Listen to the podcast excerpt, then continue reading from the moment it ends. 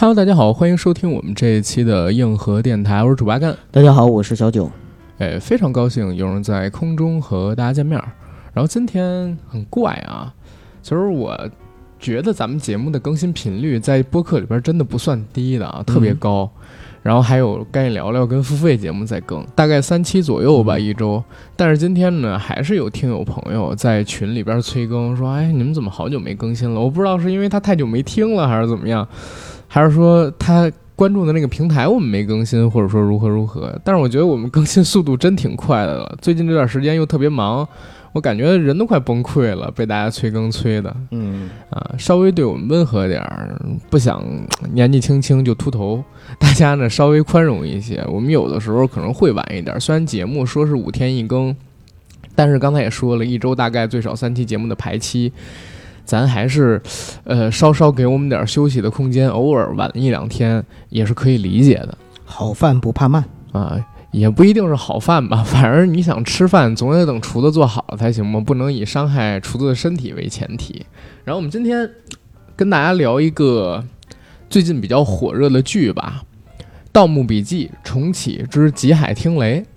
现在我看他这剧名应该是把《盗墓笔记》四个字给去了，就叫《重启之极海听雷》，对吧？对对啊，在优酷和爱奇艺上连映播出。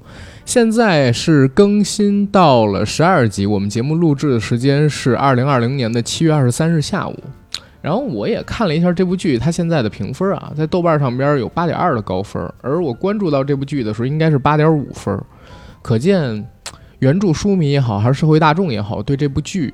它本身的质量还是挺认可的，没错。因为豆瓣上面现在评分的人数已经过了十三万，这已经是一部热剧能给出来的评分人数了。所以我相信肯定不是一部小众剧能够达到的水平。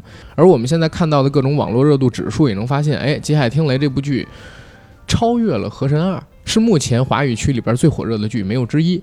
所以我们今天也跟大家来聊一聊这部剧，对吧？对，嗯，九哥有看过这个原著小说《极海听雷》吗？呃，现在在看，因为看这个剧感去了，然后才重新去看这个小说，看了几章了。之前一直不敢看，是因为好不容易从坑里爬出来，特别不想再下去。你爬出来了，放下了吗？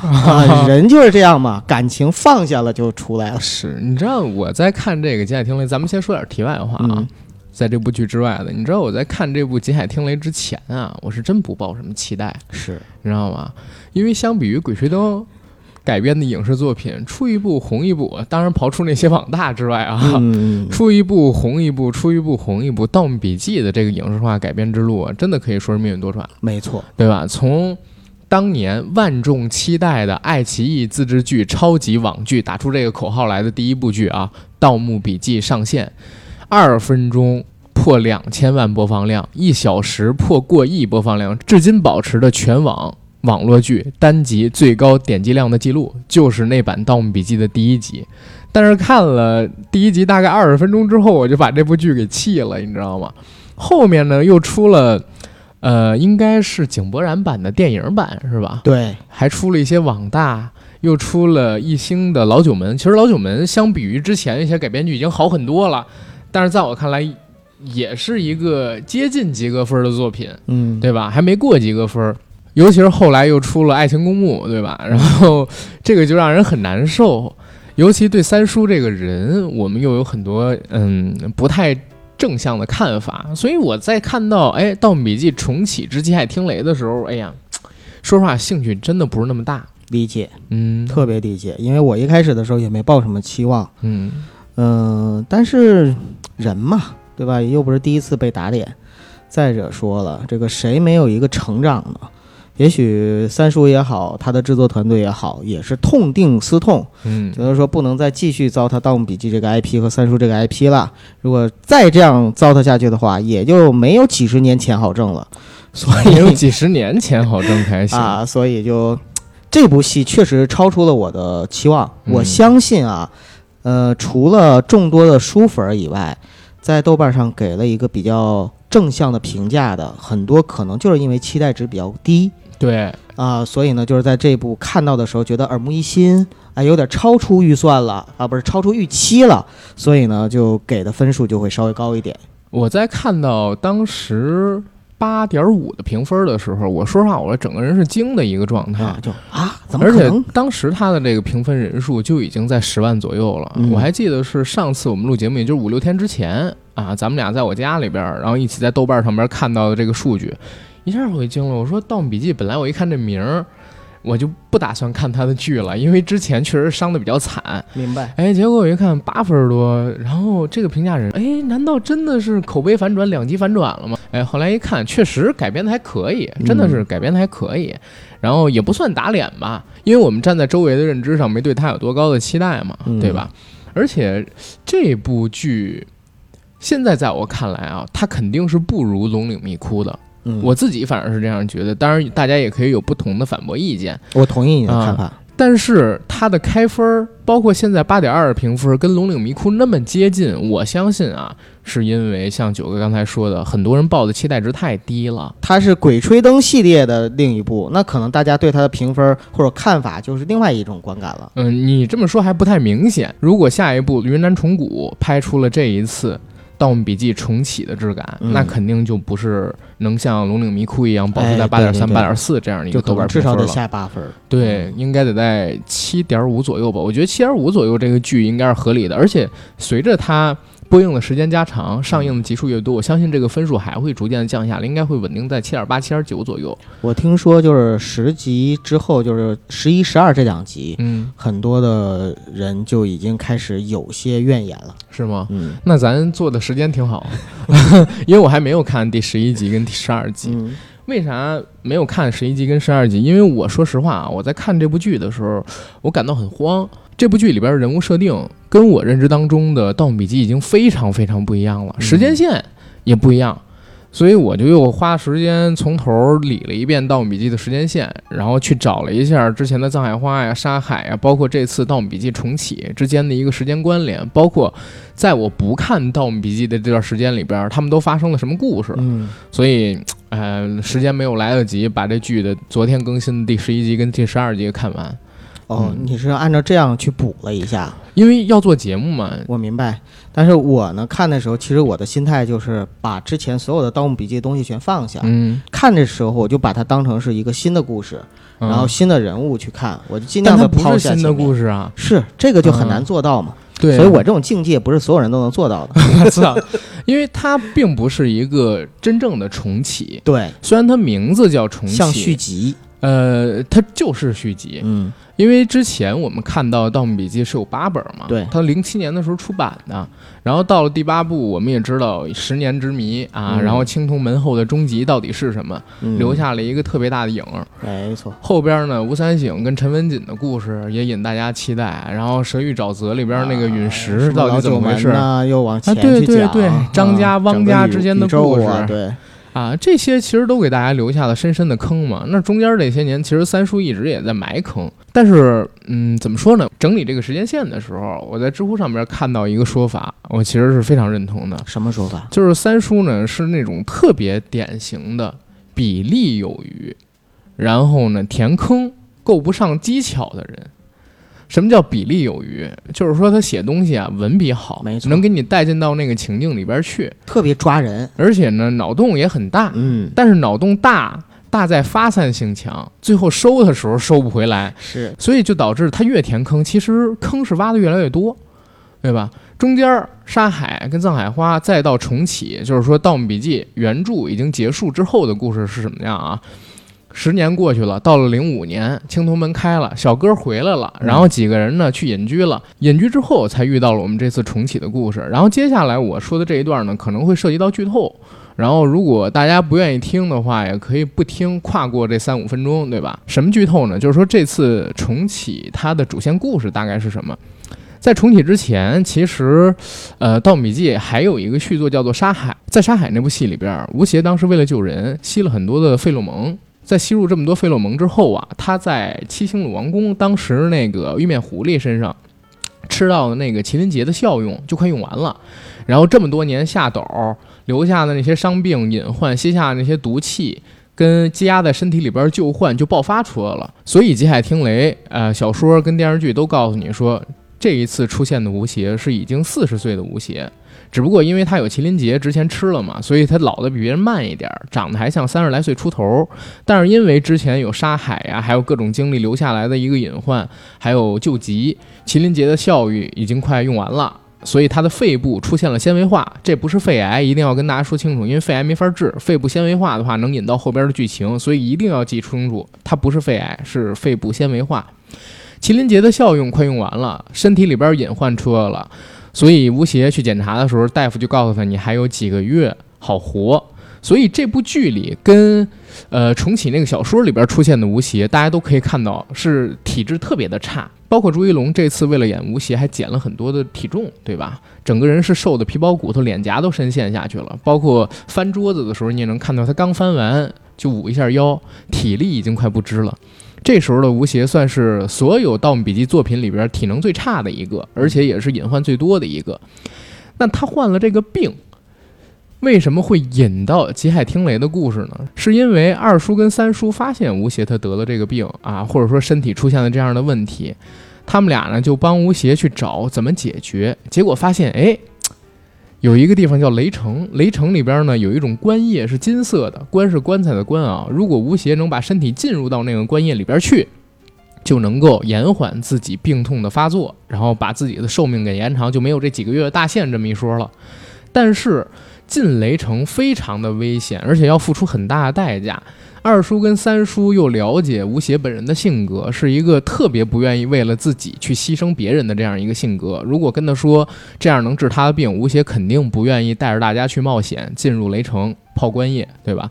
所以他们俩就设了一个局啊，这个局就是我们现在看到的《盗墓笔记重启之极海听雷》里边的剧情，利用这个局把吴邪引入到。雷城里边去，这个局其实就是让吴邪去追找三叔的下落嘛，对吧？给他留出一引子来。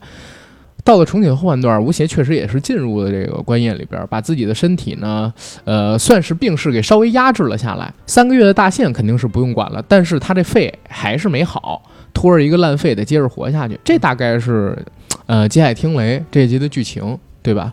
然后我们现在看到的这部剧呢，是二零一七年立项，二零一八年的时候开始拍摄的，二零一九年四月份其实就已经拍完了，不知道为什么一直压到现在。我相信不是做后期，可能还有更多是商业的考量。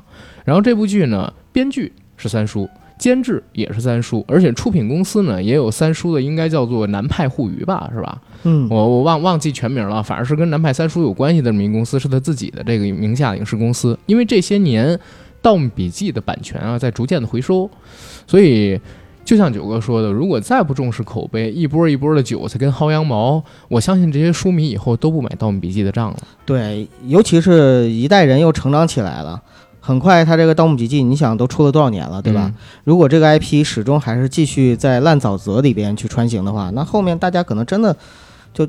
避而远之了，以后就对你像我这一次，我就差点避而远之，要不是因为看到评分跟评价人数，否则我真的是不看。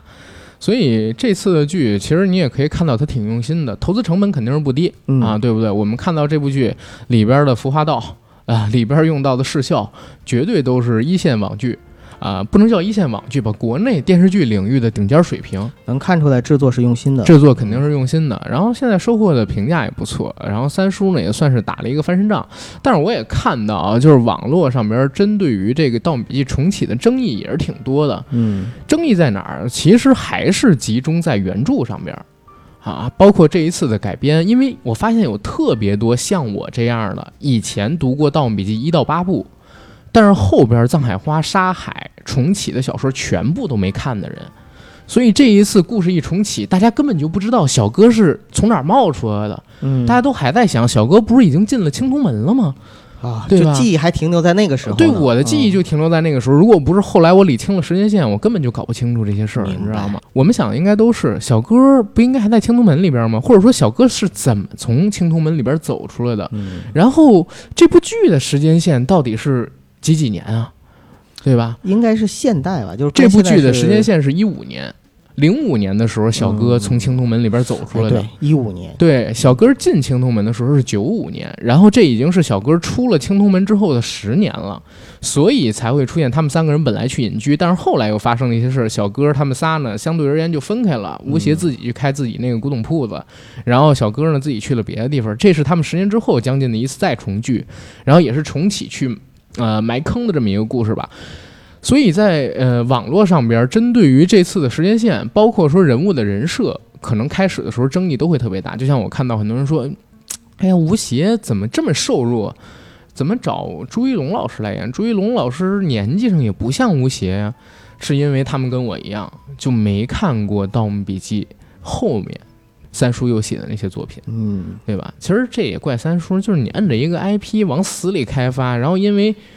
你这个《盗墓笔记》确实后来填坑填的太不要脸了，你知道吗？这个青铜门我就感觉是零工出来顶班了，你知道吗？所以很多人对他失望了，后边作品都不看了。是我就是在《藏海花》之后不看的，嗯嗯，就当时看完八本之后，紧接着就追他的《超好看》，然后《超好看》他不是当过一段时间主编嘛，然后那个时候他写了《藏海花》，我就赶紧追，结果出了一本就不出了，转头就整沙海去了。藏海花跟沙海都没完结，是就转头整沙海的时候，我就我就我就怒摔了嘛，就把藏海花怒摔了嘛，然后就就相当于就弃了这个坑。然后这么多年，其实确实发生了很多事儿，无论是故事里的铁三角，嗯，还是故事外的故事外的三叔和我们，嗯，都发生了很多事情。我看到好多人在这个嗯讨论的时候都说三叔这次是吃药了，哎呀，都多少年梗就不要再说。但他现在还没好啊，双向人格障碍嘛。哎，说实话，这个很难好。嗯，就很多时候有人，就比如说抑郁症，我听一种说法就是，即使说我我这个现在恢复的很好，或情绪很好，嗯，但是但实际上他可能会伴随终身。他很多都会伴随终身，对，包括有的时候产后抑郁都会伴随终身的，你知道吗？嗯。然后我看到三叔很有意思是在哪儿啊？嗯，他呢，很多人都说是因为婚姻上边的种种种种的问题啊，还有事业上边呃赶稿给的压力，造成了自己得抑郁症跟精神方面的这种疾病啊。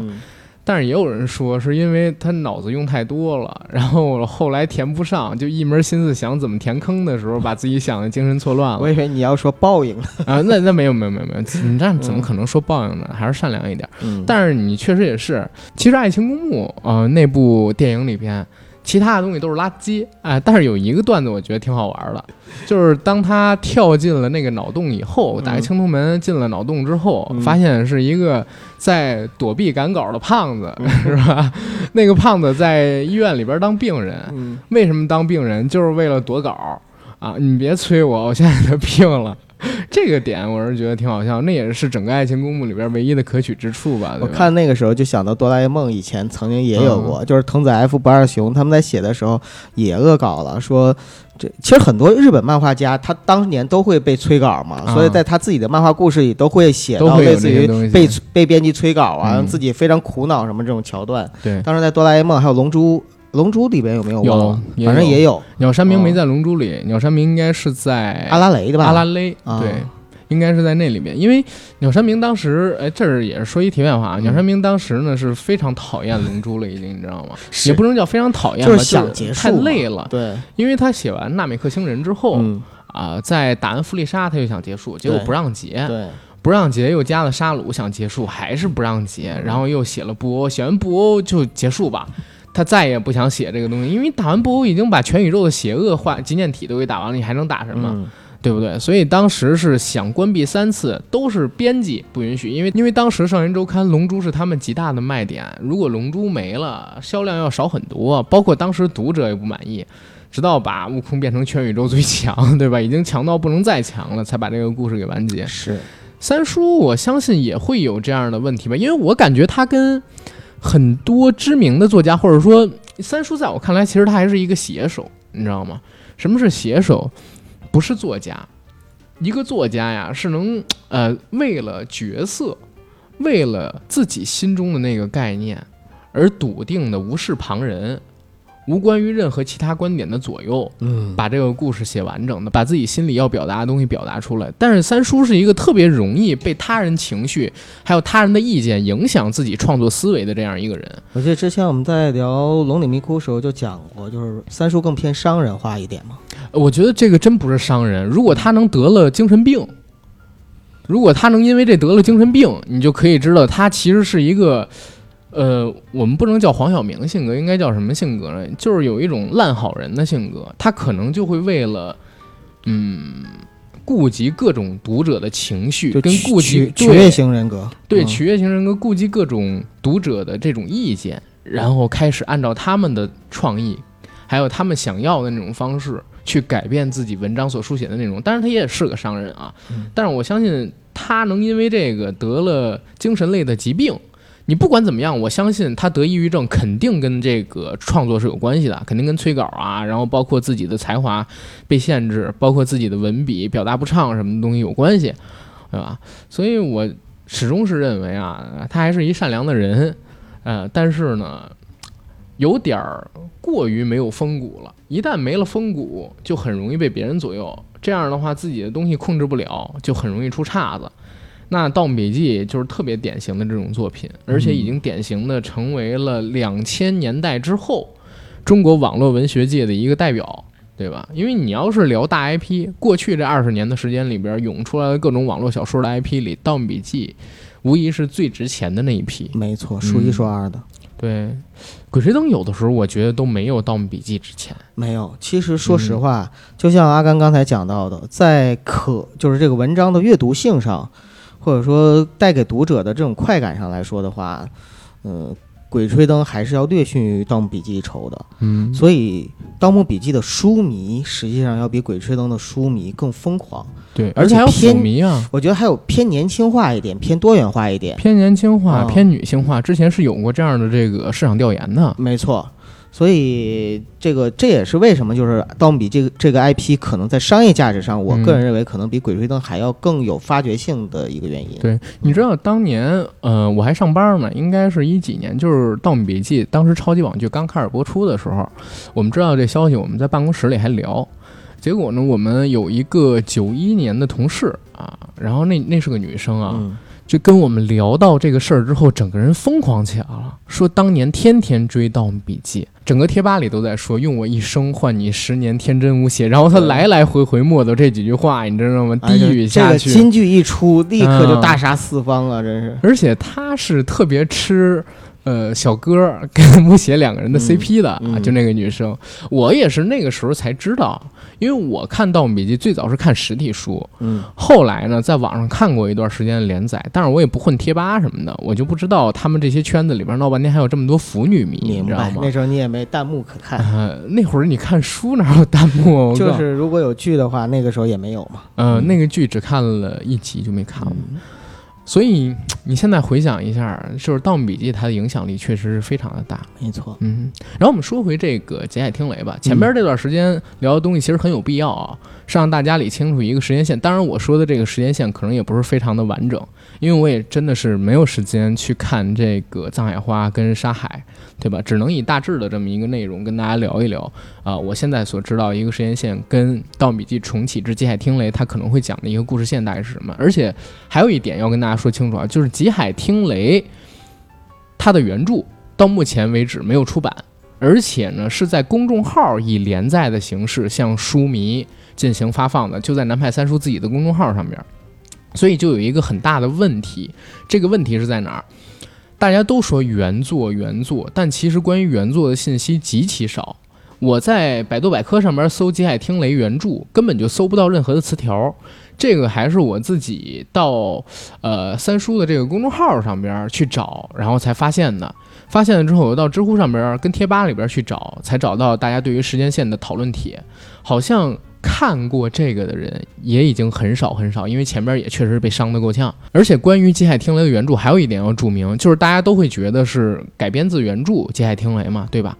但是你也可以认为，《极海听雷》最后出版的版本会是这部电视剧的剧本，因为现在所连载更新的《极海听雷》，用三叔的原话来说，基本上是属于草稿性质的。他在书写的时候，他在表达的时候，在文笔上边非常的肆意。甚至还曾经出现过，有一天他喝多了，断片了，然后胡写了一张，你知道吗？然后把整个《极海听雷》的时间线给引偏了，然后又把那张给废了，重启。结果那那那件事之后，又有好多《极海听雷》的那个书迷弃坑了。啊，就出现过这样的事情，所以当之无愧的重启嘛。所以是当之无愧的重启。三叔也说了，说因为《极海听雷》之前啊，我们做的这些有点类似于书稿，所以等这个电视剧播映完了之后，出版的《极海听雷》，它会以电视剧的剧本为主项，嗯所以不涉及到什么为了过审，然后把原著情节给改了等等等等。以后你们看到的就是原著，我们现在看到的是草稿，嗯然后再看了《极海听雷》的电视剧之后，我们接着再才能看到的是原著。就有点像那嗯我的团长我的团，哎对呃那样的故事。对对对它是先有的电视剧的剧本，后来才有的小说，对吧？嗯，哎，对，改天可以做做我的团长我的团，可以，可以是吧？那个也很值得大家聊一聊，对，非常值得。我还看那小说看哭过呢，我天哪！是吗？嗯，因为小说后边结尾特别惨，迷龙死的时候啊，是。然后包括说阿义自杀的时候啊什么的。但是阿甘，你放心，嗯这个《极海听雷》绝对不会惨的。极海听雷啊，极海听雷，如果真按照我最后说的那样，吴邪要拖着一个烂废走下去，其实也不是特别欢快的这么一个剧情。怎么说呢？因为啊，嗯呃，尤其是越经典的这种 IP 形象或者越经典的主人公，他以身上一定得背负点东西，就像小李飞刀似的。就你你这个英雄吧，不能太完美，完美的就大家可能就不喜欢了。你就得或者是有点残缺，或者是情感上受过创伤，或者是怎么怎么样，总之得背负点东西，才能得到更多人的喜爱和心疼。唉，我相信他可能永远都是这样，就是后面会。就很长一段时间里边，不可能身体一直很健康，嗯甚至可能就是后面的 IP 里边，我们看到永远都是病病殃殃的那个小哥了。哎，你说到这还真是在点儿上，就是《极海听雷》这部剧，据说要拍三季，现在我们看到的是第一季，我听说怎么是两季呢？是吗？难因为我看到那个二零一七年优嗯酷跟南派三叔他们两个人合办的那个发布会上边说是三季啊，嗯，无所谓，咋咋了？因为不管是两季还是三季，嗯。肯定要看这一季拍的怎么样，口碑好的话，后面的话就会接着拍。反正钱肯定是挣着了这一季，我是觉得下边儿我就是希望别再弃坑，不是别再嗯。就是又烂尾就行，啥呃把故事讲完整就行。烂尾应该不至于，嗯但是他会告诉你整个故事还是没讲完，还有坑还还得往后再填。因为现在我了解到的一个情况，就是整个《极海听雷》嗯只是告诉你社招里边为什么有一陨石，然后把陨石的坑解释清楚了。然后关于小哥他们家的故事，其实嗯还有好多，包括终极是什么，到这部书里边也是依旧没有讲，唉，对吧？是，啊，其实我认为终极不就是关于长生的秘密吗？对吧？啊但是长生的秘密这个事儿本身，它就说的云里雾里的。嗯我今天来找阿甘录节目的路上，我还在琢磨一个事儿，我还在想这个三叔啊跟霸唱叔他们两个人很大的一个区别就是《鬼吹灯》系列，包括就是霸唱他在写的后面的很多的书。它里边设定的东西，不论你脑洞多大，它都有一个特别自圆其说、能够逻辑自洽的东西。嗯，但是三叔的东西呢，就是你总觉得他想的脑洞非常飞天，但是这种飞天吧，你作为一个有理智的判断者，你又总觉得，甚至我在心里边我就认为他他就不可能解释清楚。是这样啊，《盗墓笔记》它是一个玄幻小说，对，然后《鬼吹灯》它是一个民俗志异小说。就你像在听雷里边，我看的时候我就一直在琢磨，就是他们听雷，然后雷声里边隐藏信息，然后雷声又有。就又有不断重复的雷声，那这样给我感觉就好像天上真的有一个神在存在。你这个话就说对了，啊，《盗墓笔记》里边到后期其实就引入了一个神的概念，甚至是地外文明的概念。呃，对，这个地外文明的概念是什么？是当你指嗯，当你没有这个神或地外文明概念的时候，你这个东西就真的圆不下去了。嗯，是的，因为整个《盗墓笔记》到后期的时候，它引入了一个概念是啥？说是大概几千万年以前，然后地球上边来了一个陨石，然后这个陨石呢，呃，里面有一种东西可以毁天灭地，就是可以灭世，你知道吗？所以就有那种不具有意识形态的神在默默维持的平衡。不触动这里边的东西，然后让他们行走在人间的代言人帮他们去解决这方面。张家可能就是这样的一个存在，而且嗯张家每一代的人都会出现一个所谓的问题，叫失魂症嘛，对吧？对，是什么呢？就是到了固定的年纪跟岁数的时候，脑子里边就会有一个念头觉醒，就像是设定好的程序一样。所以就聊到了这个所谓神的概念，就是在《盗墓笔记》的世界里边，有可能是真的存在神明的，所以它是玄幻小说，它不是像《鬼吹灯》那样的一个故事，我最初读的时候都感觉有点像克苏鲁。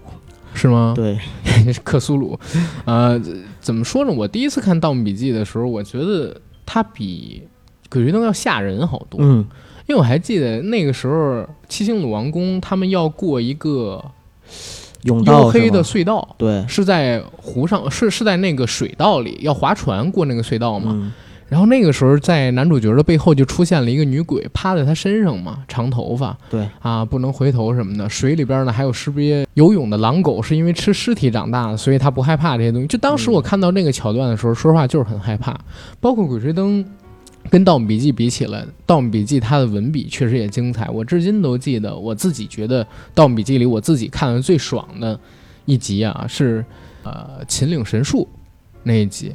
当时呢，老痒他以一个复制人的身份被揭开的时候，哇，当时真的是冷汗立刻就下了，浸透后背。毛都竖起来了。对对对，Osborne 那种东西，对，嗯、所以啊，这次看《盗墓笔记》重启这个剧的时候，我发现，嗯，方向对了，嗯然后方向这次用对了，因为它确实出现了很多惊悚的细节。你比如说第一集，当时应该是吴三省带人下洞，然后遇到那种爬行手的怪物的时候，人手背，对嗯我当时就已经被惊到了。后面呢，又出现了人皮俑，对吧？都是那种《盗墓笔记》才会有的惊悚色彩，在这部小说里边出。我相信这跟三叔本人去监制、去做编剧肯定是有关系的，嗯，对吧？但是还是觉得后期渲染差点事儿，就是渲染的确实不太好。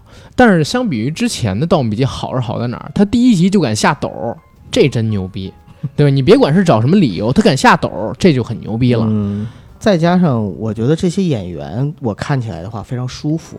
我想用“舒服”这个词来评价他们，就是因为我之前没有完整的，也跟阿甘一样，就没有完整的看过之前版本的《盗墓笔记》的系列。呃，我是说剧集，就是电影或者是电视剧。但是呢，呃，这次看的时候，我感觉无论是朱一龙演的这个小哥，还是陈明昊演的这个胖子，哎，让我看着特别舒服。其实我看陈明昊比看吴邪还有这个呃小哥儿都舒服，因为陈明昊他确实是一个非常好的演员，他完美的符合了我心中王胖子的形象，就是《鬼吹灯》里王胖子的形象。因为姜超演的王胖子虽然好，但是他只演出了憨劲儿，没演出悍劲儿，对，对吧？因为胖子武力值特别高，他其实还要很威猛才可以，对吧？陈明昊就 OK 了。你知道陈明昊外号叫啥吗？叫什么叫大王。啊？嗯，这个不是我起的外号，是他大学同学给起的外号。是吧？对，如果你了解陈明昊的话，他也是九六班的，就是跟赵薇他们那一届的。而且陈明昊最牛逼的地方是在哪儿？他其实就是黄磊老师常年说自己演的那版大陆版零六版的《暗恋桃花源》里边的老陶。对吧？如果大家看过《暗恋桃花源》，或者说哪怕没看过黄磊老师他们那一版《暗恋桃花源》的呃话剧的话，有看过九十年代那版林青霞他们演的《暗恋桃花源》电影，也知道老陶是一个什么样的角色。前期就是很悍嘛，又悍又憨又蠢，后边呢到了仙境之后又变得呆萌又温和。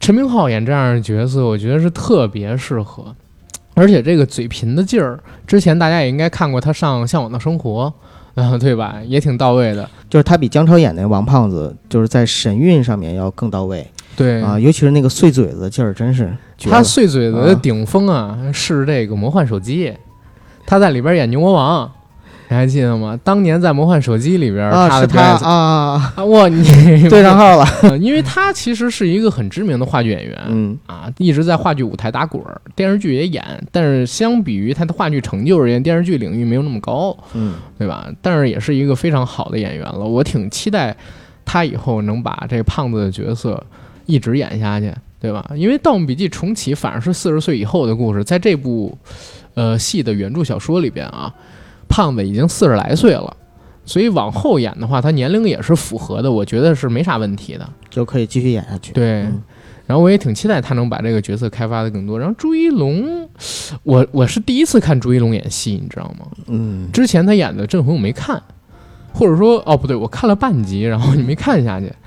嗯，给我的一个印象，这次我觉得是挺不错的，确实还是个不错的演员。这次里边有一个镜头，我看的时候我觉得他演的挺好，嗯，就是他被那个呃壁画什么影响，然后产生幻觉，嗯，产生幻觉之后，就是他有一个醉酒的那镜头，是有一个抬头的镜头，当啊！时那一下有点有点吓到我。我我倒是觉得他这次演的最好的几个段儿，一个是数火柴棍儿嗯啊，然后算自己剩余寿命那段那段儿是他 freestyle 的，你知道吗？剧本里没有，是吗？是他自己设计的。哦然后还有一个是刚刚发现杨大广的尸体，然后他误以为是三叔叔的尸体的时候，当时那个错愕跟自欺欺人的表现其实是演的挺好的、嗯啊，细节上还是挺动人的。在呃，他年轻嘛，应该也三十来岁吧？应该也是一个中年演员。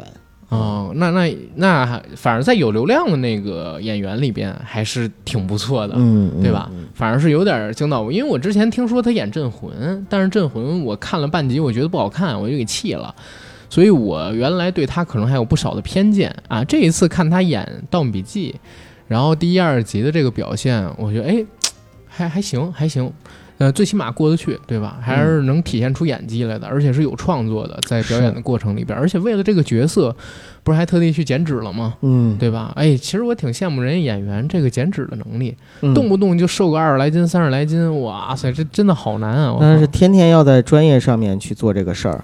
我记得之前我看过一个新闻，是说倪萍啊有一次就减肥之后，然后看到了蔡明，然后蔡明就说说啊你怎么瘦成这样了呢？你要想吃这碗饭，啊就得放下那碗饭。没错，那句话其实就是很多演员可能在减肥的时候必须要勉励自己的那种心态。但是也不能跟人家比，人家有这个营养师，嗯，人家有健身教练跟着，对，对人家营养肯定没差，身体也不会受什么太大影响。咱不能像人家那么吃，人家所有吃的东西都是经过配比的，嗯，对不对？在不影响你生理的一个情况下，让你去减脂。对你要是正常人，几个月时间，以极端手段去减脂，减掉二三十斤，如果是女生，我相信生理期一定暴乱，就是对吧一个月来两身体素质相当于就就被你毁。还是得给人点敬意，对吧？人家确实演员为了这个角色啊，敢付出，敢下心儿。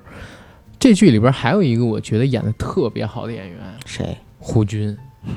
然后胡军演的真是太棒了，嗯而且那么多年过去了，胡军没见老，还是像我当年看萧峰的萧峰的时候那么威武，对吧？嗯他个子又高，然后整个人又壮，人真不是胖啊，人是壮。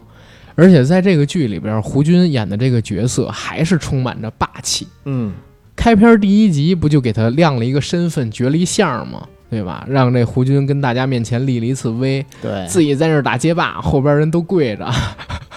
我就不看你，我就打完这局游戏再看你。人机要是把我打死了，我就还不看你，我非得把人机打死了才能弄你。哎，真的是那么多年过去了，我再看胡军演戏，我发现胡老师在这一众的《盗墓笔记》重启的演员里边，嗯都是最拔尖儿的那一个。然后啊，哇天哪，一出来就是秒杀全场。朱一龙在他面前真的就是一个后辈。晚生的角色，要低头的，然后要在他面前他乖乖听讲的，嗯也不是说他一定是念台词念多好或者怎么样，但他举手投足就有那劲儿。就像阿甘刚才看到的，就是说我往那儿一站，我什么都不说的话，你都会觉得我特霸气。没办法，那就是我。那气质这种东西是装不出来的。对，气场这东西装不来。嗯，气场这个东西，我原来还了解过，你知道吗？有一本书叫《气场 》，嗯还是挺知名的一个书。嗯然后这本书其实里边讲一个特别重要的地方，就是气场是怎么产生的。怎么产生？最重要的不是通过你去说话，你脸上细微的表情跟眼神就能体现出一个人的气场啊，因为眼睛是心灵的窗户。你在看一个人或者别人看你的时候，很大程度上会直视你的眼睛。嗯当看着你眼睛的时候，很明白你是一个什么样的人，因为你心里边所有的东西都透过你的眼睛表达出来。你是自信的，你是不自信的；你是机敏的，你是不机敏的；你是憨的，你是不憨的；你是威武霸气的，还是说霸气侧漏的，都能从你的眼神里边表达出来。嗯然后胡军在那儿一站，整个人身体肯定是特别挺嘛，然后他的眼神特别笃定，一个是笃定，再有一个呢，就是有那种特别有自信的感觉。其实我很羡慕像他这样的成熟的男性身上会有这样充满自信的感觉，就好像任何的风浪我都经历过了，没有什么事情能打翻我，所有的事儿来吧，我都有能力处理好。给人一种强大的安全感。对，嗯这也是朱一龙扮演的已经年近四十的吴邪，然后到了二叔那儿之后，依然像个小孩子一样陪着二叔玩儿，因为他没什么可担心的，他知道嗯二叔肯定不害他，而且在二叔身边永远有一个强大的安全感，对吧？所以他可以放下心里边所有的事儿，跟着二叔一起打游戏。看二叔怎么去教训别人嗯啊。这个其实还真的是时间也好，还是其他的嗯东西也好，带给一些人的特质啊。我相信这个特质，中国男演员身上有的不是很多，不是很多，对吧？能跟胡军比较像，甚至比胡军还强的，可能就是姜文儿，对吧？姜文儿身上的那种嗯就是霸气跟自信，其实比胡军还要强对，啊！这这个是真的是有的，嗯，我以后也要练练这样的气场。哎，你说要是孙红雷演二叔这角色会是演成什么样子？红雷要是演二叔这个角色，啊可能演的比胡军还好玩儿。其实他就可能像胡军这次的表演一样，胡军不是不能替代的，嗯，只是他在这票演员里边演的最好而已。是，嗯，还还真是，对吧？嗯，孙红雷如果演的话，他跟胡军的表演方式应该差不多，因为他人设就是这么写的。对，然后他们俩其实有时候演戏的风格挺像的。嗯胡军以前也是演黑帮老大很出名啊，对，他最早不就是在那个金鸡里边演黑帮老大，然后跟吴君如，呃也不能说黑帮老大吧，黑社会人员跟吴君如有一场床戏，然后在香港那边走红起来了嘛，嗯对吧？啊，当然还有蓝宇之类的片子啊，嗯但是我说这个金鸡是因为我小的时候很爱看金鸡这片，因为它毕竟是喜剧片。反正在我的里边，包括蓝宇，我就没看过胡军演不是大哥的角色有落叶归根，啊，忘了，落叶归根里边他演一个这个开大车的司机，嗯。遇到了赵本山，外表挺威猛，见着赵本山就开始哭，怎么哭啊？原来是他媳妇儿，天天欺负他，他怕他媳妇儿，然后哭的媳妇儿对他不好，哭的媳妇儿呢说自己天天为他付出啊，他这边呢拿自己当个破锣之类的东西，就演一个受气包，演的也挺好，那次是挺精彩的一个演出，大家有时间可以去看看《落叶归根》那部电影。然后我们再说回这个，嗯，《盗墓笔记》重启，我看这一次现在是播到第十二集集是吧？我看到第十集的时候，实际上出现了三到四次下斗的场景了，已经，对吧？它这下斗的频率好高啊！呃，对，这也是跟《鬼吹灯》系列不同的一个地方，就是《鬼吹灯》基本上一个故事里边可能下斗就那么一两次。还有一个点呢，是这个戏里边呢，其实它是属于多线叙事，嗯，就不光是下斗这一条线，对，关于三叔他们之前的事儿的这个叙述，嗯然后还有呢，就是在一个那叫什么雷公村还是聋哑村啊，反正就东南亚某个小村子里边的事儿，你知道我把那叫什么吗？叫什么？叫耳后长珍珠村。这剧里边儿其实线它挺多的，明线、暗线。刚才你说瞎子他们这是一条线，嗯然后他们呃主主要的这条线啊，就是找三叔下落，然后后来下斗这也是一条线，嗯然后三叔他们跟陈文锦之前的故事可能又是另外一条线，后边引入过了焦老板之后，可能还有汪家、张家之类的这一条线，就很多条线。当笔一重启，我看呃原著里边的一些章节的时候，就感觉这次他挖的坑更大。是想填之前的坑，所以必须得引入新的故事。但是引新的故事跟人物之后，又把新的坑给挖出来了，那一定的，所以就变得很难以去理解。但是这部剧在操作的时候，就加入了很多呃清奇的笑点，帮你去缓解自己在接收这些脑容量的新知识的时候。嗯，啊，那种能让自己吃力感，对，能让自己呢能稍微缓解一下。你比如说，我自己觉得最逗的一个点是在哪儿？哪儿这里边有一个外号叫大丧的一个哥们，你知道吗？丧奔儿，刘刘丧，对吧？为什么我要叫大丧啊？嗯是我感觉这哥们儿啊，就是属于那种装逼不成反被操的那种感觉。开头给吹倍儿牛逼，说哎，我啊听声辨位，嗯拿这个炸弹炸一下地表，我能通过传来的声音测出了地底哪有墓穴，是吧？嗯然后开始在那装逼，就是给这镜头特带劲，你知道吗？各种剪影，然后梆梆梆梆开始炸，哥们儿正听着呢，啪地塌了，直接陷到地宫里边儿，然后前边铺垫这么一大堆，最后根本就没有用上，玩儿了呢。他你知道吗这个风格啊，人设风格从第一次出场就已经确定了，一出场开始看着很酷，突然之间俯俯身就在那儿吐起来了。嗯，对，嗯这个反正我我这可能不是人家做的笑点啊，但是我在看的时候得就是笑点笑喷了，是吗？是吗？就是笑点，这绝对是他们我说那个炸故意为之炸炸那。墓地那儿。那也是笑点，是吗？啊，哦我一直以为只有我自己会理解它是一个笑点呢，因为我看的时候我快笑疯了。我说前边这么一大堆铺垫，干鸡巴什么呢？直接炸不行，我还让哥们儿跪那儿干啥呢？我靠！确确实有这么点意思。嗯后面你像是这个刘丧，他也出现了就是一些，呃，让大家可能现在不太理解的事儿。如果你联系我刚才所讲的，就是《极海听雷》，他的故事线其实嗯是二叔三叔下套，想帮这个吴邪去治病，嗯所以必须要让他进这些墓，然后去找线索，一步一步引给他引到雷城里边去嘛。嗯你要是如果套用这个的话，你就知道哦，原来刘丧他中间在呃第七集、第八集的时候，他们一起陷到地宫之后，为什么已经听到了吴邪敲击墙壁的声音，想跟小哥他们会合，嗯但是他却不说这种事儿，其实是为后来的剧情在埋埋铺垫嘛，对吧？啊，但是大家很多不理解，有人说什么刘丧只粉小哥一个人。然后吃醋，吴邪跟小哥两个人关系好，想把吴邪给害死，自己就能独占小哥了，然后如何如何？哎，你这还有这种没解释刘丧为为什么粉小哥啊？嗯。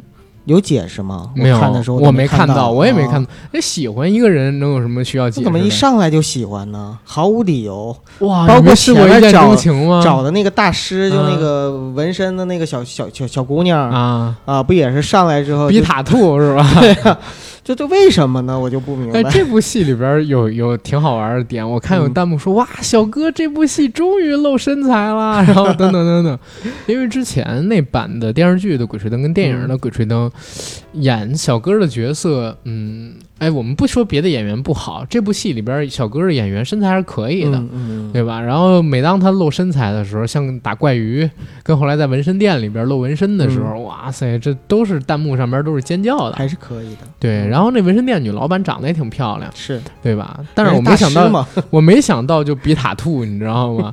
要比塔兔的话，我也可以贴一皮皮虾，然后贴一蜡笔小新出去跟那边混一混。他那肯定没我精细，你知道吗？你这个不能够就是变颜变色儿啊，人家那个是可以变嗯色的，你以为我也会变色呀？在大我本来就挺色的，你知道吗？我本来就挺色的，我也可以突然变色。你开玩笑，那你就不是突然变色，你是保持本色。对吧？男人本色嘛，对对吧？就主要小哥儿那个鸽子血纹身，可能说面积太大了，人家这干纹身的一瞧，哎，你这纹你这鸽子血这么不卫生，敢纹这么大块儿，你挺有胆儿啊，所以一下就爱上了嘛，对吧？咱们之前聊那个纹身师大对决的时候，当时郭三清不是跟咱说嘛，说鸽子血这种东西很脏的，不能往身上乱纹，对很容易出问题。人体质有，对，所以你说生于一人，作为一个那个手艺人，突然看见，哎，这小哥身上全是鸽子血纹的，能变色儿的纹身，哎呦，我天哪，那 爱能不释手？啊对不对？恨不得把皮扒下来。嗯、对对，有点恶心了，有点恶心。没有，啊，梅超风嘛，哎呀，九阴真经。这是什么梗？那九阴真经就是梅超风从自己的老公就是陈玄风身上扒下来皮嘛，啊，我我没看过啊，这个，应该你没啊。看过《射雕英雄传》的小说，可能是。我看小说里边好像也不是，是不是你那版啊？呢？我看的最早的就三点版，而且这个啊没有改过，到后面也没改过。啊，那我可可能记不清了。看的时候太小了，因为在电视里可能没那么演。嗯，啊，好吧，好吧，没事儿，接着来，接着来说回啊重启。说回重启啊，哎，我在看《极海听雷》这个故事的时候啊，其实，嗯，我觉得怪。怪是在哪儿？一个呢，是我能发现，嗯，三叔好像真的想要填坑，很努力的在填。当然，他可能又因为自己的习惯啊，等等等等的东西，把坑挖得更大了。但是我是能感觉到他是真的想填坑的，否则不可能叫重启这个名字，也不可能就是说把陈文锦他们这段故事给解释了，对吧？嗯然后为什么会感觉怪？是因为我觉得他自己虽然说这是草稿，对吧？像草稿的一个作品，但是呢，有点过于没意思了。你看了这个《盗墓笔记》重启吧？嗯，我看了几集，啊、几章吧，几章，对吧？嗯你在看这几章的时候，你有没有发现，它跟当年那个《盗墓笔记》比起来，好像是两个人写的一样？嗯，还好我没有那种感觉。我觉得落差感特别强，就是比例差了好多。嗯，所以我在想，是他自己呢，真是拿这当草稿在写，没有过多润色自己的笔锋，还是说就是创作状态过去了？过去了。哇，你你这个这一点都不被人找我，嗯直接给尬不不找尬死了。就是过去了，因为嗯《盗墓笔记》只有那么一，就是最经典的就那八本儿，嗯，后边的话感觉这是这也是我刚才一直想说的，就是三叔他一直都是围着《盗墓笔记》这八本书在再开发啊嗯。再创作，但是他没有野心说我重新创作一个呃另外一个故事或者全新的宇宙，他没有这个想法。有没有可能是因为之前的坑一直不填，所以他只能先围着这开发，不断那他去填越陷越坑呢？深呀。但是你想，嗯不管是藏海花、沙海，还是我们现在看到重启，它嗯其实都是在试图填坑，对，对吧？包括写结局嘛。其实我之前说这个十年之约结束之后，很多人都已经认为算是一个结局了。嗯，但是大家真是没想到，三叔又搞一重启，非要把之前的故事再给讲一遍，然后再重新弄一遍。我想他有生之年能不能把这个坑填满都是另外一回事儿。实在不行，可以学学这个古龙老师，对吧？辞世之后找人代笔帮他写一下这个故事嘛，也许有人的脑洞能帮他补齐呢，也说不准。看看河神吧，你看看人家霸唱叔是吧？嗯，一个 IP 接一个 IP，他结的好啊，嗯，因为鬼吹灯已经成闭环了，对对不对？然后就可以放下了，然后放下重新启程，对咱们再开新篇章对啊。这个三叔呢，就是永远活在盗墓的世界里边。是因为看这个《盗墓笔记》重启啊，嗯我脑子里边又涌出了好多当年关于《盗墓笔记》的记忆。明白？这些记忆是什么记忆？就是那些那些坑又重新出现在我脑子里边了。就是首先当时呃，咱们大概能猜出来，上世纪六七十年代史上最大规模盗墓活动、嗯那个所谓的领袖是谁、嗯啊？对吧？嗯然后我们也能大致的猜到，就是青铜门背后隐藏的终极应该是跟长生有关。嗯但是这十年为什么要待十年？在里边又发生了什么张家的秘密，跟这个汪家之间的关系，还有就是吴三省跟这个老谢他们俩嗯之间来来回回，还有像是吴邪。对吧？从那里边出来之后，小哥从那里边出来之后，他们中间又到重启中间这段时间里边有多少多少，这些都是在我看来啊需要去解释的，因为盗迷这坑真的太多太大了。我看到网上有人解释说，首先长白山地底的大同门是中华文明的源头，源自于呃伏羲古氏族的文明，嗯然后伏羲古氏族的文明呢，可能是源自于外太空文明。然后伏羲古氏族的文明传承下来之后呢，就变成了西王母文明，然后我们传统的炎黄文明，就是主流的炎黄文明，嗯，然后以及蚩尤的文明，然后蚩尤那一支儿呢，传承下来的就是张家，然后西王母那一支儿呢，研究长生技术，而且是发展了长生的技术，然后炎黄这一支儿就人口越来越多，就是我们现在生活的这批人嘛，就大家看到他是从这儿开始去解释。然后去引入刚才我说《盗墓笔记重启》里边所能呃所提到那个没有意识形态的神啊，或者说怎么样的那个那个存在吧，这样去解释的话，你稍微还可以说说得通一点儿。但是为什么要有一个青铜门？为什么要天天去派人守候着？又为什么嗯，这个所谓的青铜门背后的秘密不能让人知道？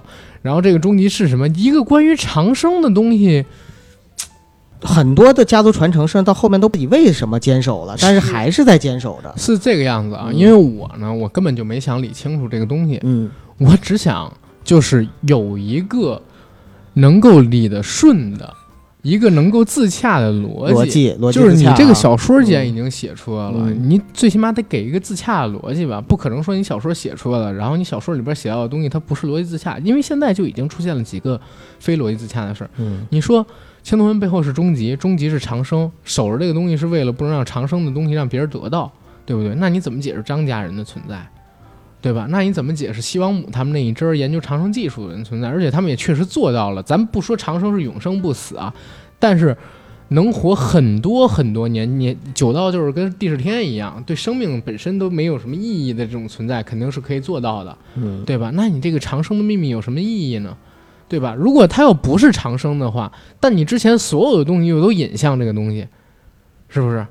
所以你可能长生只是表面的，就比如说，就最冰山一角最上面那层，啊在长生下面可能隐藏着我们不知道的东西，啊，那些东西所以就才是终极。引入到了刚才我说的那嗯个概念，就是到《盗墓笔记重启》里边就说，随着那个陨石一起来到地球上面的东西，还有一个可能会产生灭世的效果嗯嘛，，对对对，对吧？所以它其实也开始在填这个东西，能不能填好还是另外一回事。反正我看这次更新的《盗墓笔记重启：极海听雷》这个剧，三季或者说两季肯定是讲不完这个故事，它后边肯定还得有续作，然后应该以后都是小说跟电视剧同步去做吧，就相当于以剧本的形式不断的去拍了。对，嗯，而且以后可能是这个剧的话，它的观众会比小说读者还要多。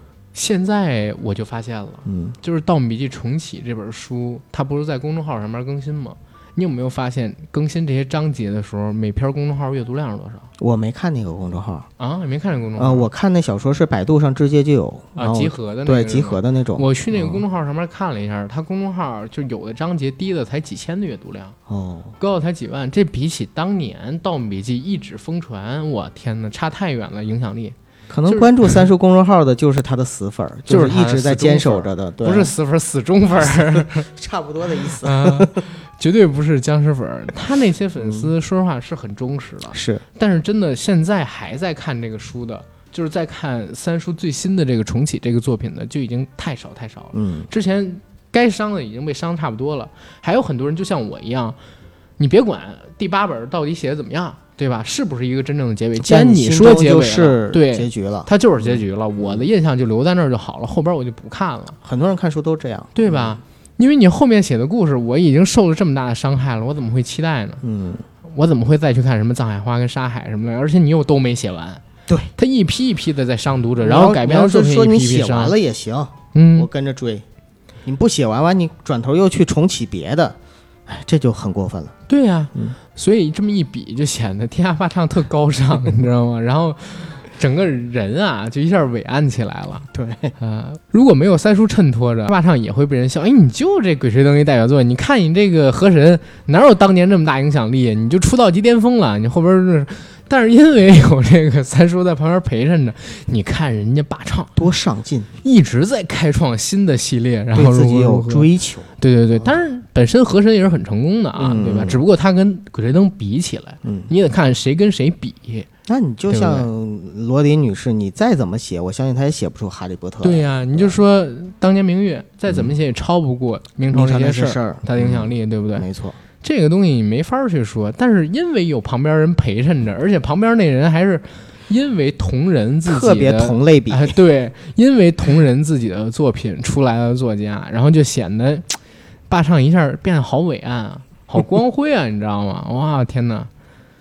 哎呀，真的是人人比人该死，货比货该扔，什么事儿都怕陪衬嗯，啊。这部剧呢也是一样，在一众的《盗墓笔记》改编作品里边儿，一骑绝尘鹤尘，立鸡群。对吧？嗯，所以现在很多的书迷啊都特开心。我看到这个豆瓣上边的评论里边，好多人都在聊：“哎呦，《盗墓笔记》终于出了一个能让书迷拍着胸脯子说这是《盗墓笔记》改编作品的影视作品。嗯，之前的话，没有任何一个版本能让书迷有这样的勇气跟别人去吹嘘的，对吧？包括那两年就是大家吹得特别狠的《老九门》，其实也到不了这样的水平。嗯啊，《老九门》它还本质上还是一个偶像剧，但是这一次的《盗墓笔记》重启，我认为它拍出了《盗墓笔记》小说当中的惊悚，拍出了《盗墓笔记》小说当中的那些人物之间的关系的情感，而且连腐它都拍出来了。就是要想把一个记忆或者说把一个内容覆盖的话，其实最好的方式就是用另外一段去覆盖，而不是说把它彻底清空。比嗯如硬盘格式化之后，嗯你还能恢复原来数据，但是如果你要是在上面粘贴，呃，储存了其他的数据的话，很难了就，之前的数据就彻底没了。很难很难。同样的道理，就是说，如果我们对之前那些烂的《盗墓笔记》系列的改编，始终抱有就是耿耿于怀的话，那么想治好这个耿耿于怀，最好的方法就是有一版全新的，并鬼吹且灯来优质 来来覆盖它，可能就会好。嗯是，所以啊，这部剧也是给了我们很多的期待。有期待了。对对，对，我感觉今天其实聊这个剧特别难，嗯，你知道为什么难吗？为什么？因为这剧本身别出彩儿，对，真的在我看来啊，嗯嗯它就是一个七分到七点五分的水平。但是因为它是《盗墓笔记》嗯，所以呢，在我心里边分儿也给拔高了。然后我觉得也没什么了吧，咱们可以聊到这儿，然后做个预告吧，预告一下就是未来几周的这个付费节目。然后是这个样子啊，我呢跟九哥商量一下，我们打算开一个或者两个系列。一个系列呢是都市恐怖病系列，就是我在阴阳魔界那一期节目里边跟大家聊到的九把刀啊原创的系列恐怖惊悚小说，嗯啊，像什么阳具森林啊、狼嚎啊、冰箱啊、语言啊、恐惧炸弹什么的，我们都会做。啊、这个系列呢，应该我觉得是可以上到一些播客平台，也但是如果你想听的话，还是去小程序最合适啊，那边便宜一些。然后第二一个系列呢，就是我呢想做一做，就是新中国啊，然后黑老大的故事，对吧？比如说什么乔四、大邱庄啊，然后那个张宝林啊，张宝林就是电视剧《征服》里边的原型啊，石家庄石家庄暴力简史里边的大哥，对。然后大家有兴趣的话，可以去关注关注，因为我感觉后边那几个黑帮老大的平台绝对是上不了公众平台的，所以您想听，还是到我们的微信公众号“硬核班长”去搜索我们的小程序“硬核班”，回复“付费”两个字就可以了，两块九毛九一期。然后不出意外的话，呃，应该就在七到八月份吧，我们就会把这个系列给做出来，对吧？现在已经开始在找物料了。关于乔四，我还推荐大家可以看一个剧，叫《大潮中的枪声》。这是九一年、九二年的时候，也就是乔四刚刚破灭的时候。当时呢，由呃东北三省，应该是黑龙江省公安厅厅长题词的一个电视剧，直接用的就是当年的案宗，然后去拍摄的。呃，虽然有改编的成分，但是呢，我相信它可以侧面的帮大家了解乔四这个人物，因为那部剧有另外一个艺名，就叫《乔四落网记》。然后大邱庄的故事应该根本就不能在播客平台上面跟大家见面吧？因为这毕竟是当年我操，直接就是嗯，跟政府起武装冲突的人嘛，对吧？然后别的别的也不多说啊，改革先锋啊，但是都是历史，都是历史，都是历史，都过去了，都过去了。但我相信播客平台肯定不让咱上大邱庄的内容，对吧？嗯，然后预告到这儿吧，谢谢大家，再见，嗯。